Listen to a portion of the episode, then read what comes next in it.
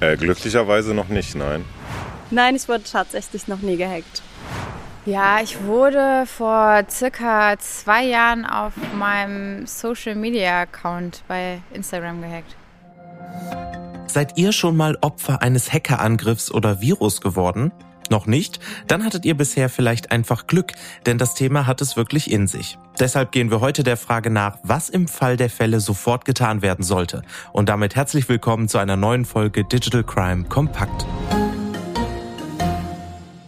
In der vergangenen Folge haben wir darüber gesprochen, wie mit Incident Response digitale Tatorte gesichert werden und gehackte Firmen so schnell wie möglich wieder auf ihre IT-Systeme zugreifen können. Du hast die letzte Folge verpasst? Dann hör doch gleich im Anschluss direkt rein.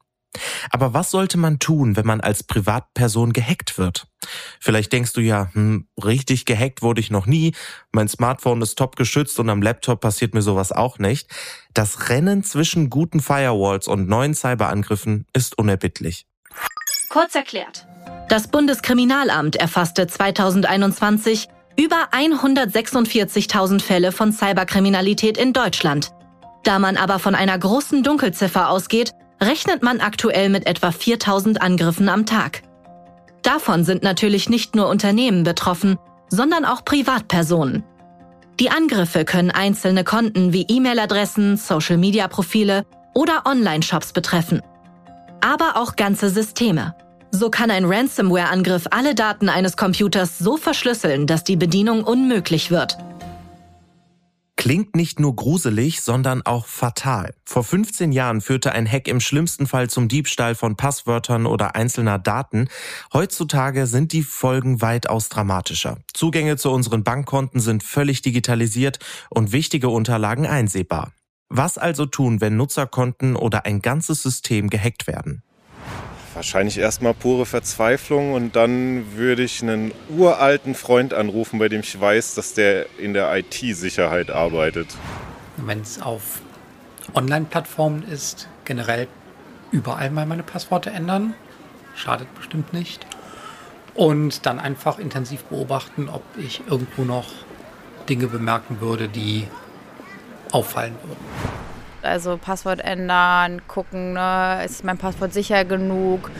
Wurden irgendwelche Nachrichten gelöscht, gelesen, verschickt? Durchaus schon gute Ansätze, denn es geht vor allen Dingen darum, schnell zu reagieren und so weitreichendere Schäden zu verhindern. Je nachdem, ob es sich um den Missbrauch von E-Mail-Adressen, Social-Media-Konten oder einen Ransomware-Angriff handelt, gibt es aber unterschiedliche Handlungsempfehlungen. Kurz erklärt. Beim Missbrauch einer E-Mail-Adresse sollte das Passwort umgehend geändert werden. Zudem sollten auch die Zugangsdaten bei anderen Plattformen gewechselt werden, vor allem wenn das Passwort für verschiedene Konten verwendet wird. Präventiv sollten außerdem möglichst alle Kontakte über den Sachverhalt des Missbrauchs informiert und gewarnt werden. Ähnliche Handlungsempfehlungen gelten auch, wenn ein Social-Media-Konto missbraucht wird. Hier sollten sich die Betroffenen zusätzlich an die Betreiber der Plattform wenden. Wenn der Zugriff auf die eigenen Daten verwehrt wird, kann das auf eine Verschlüsselung durch eine Ransomware zurückzuführen sein. In einem solchen Fall sollen im ersten Schritt die Berechtigungen kontrolliert werden. Gibt es Hinweise auf einen unerlaubten Zugriff von außen, ist es empfehlenswert, den Computer direkt vom Netz zu trennen.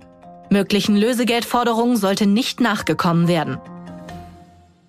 Übrigens, wenn ein bestimmtes Online-Konto gehackt wurde, findest du meist auch beim Betreiber der Seite direkt Infos, was zu tun ist und wer dir weiterhelfen kann. Also beispielsweise bei Facebook, Instagram oder Google. Weitere Tipps findest du auch in unseren Show Notes. Wurdest du schon mal gehackt oder hast Tipps, wie man schnell handeln kann? Dann schick uns doch eine E-Mail an podcast.telekom.de. An dieser Stelle wollen wir uns bei unseren treuen Hörerinnen und Hörern bedanken und verabschieden uns in eine kurze Winterpause. Wir hören uns nächstes Jahr wieder, wenn es mit einer neuen Staffel Digital Crime erneut auf digitale Verbrecherjagd geht. Damit euch zwischendurch aber nicht langweilig wird, erwartet euch eine Spezialausgabe zu den größten, spektakulärsten und abgefahrensten Hacks und Cyberverbrechen aller Zeiten. Wir freuen uns, wenn ihr auch da wieder einschaltet.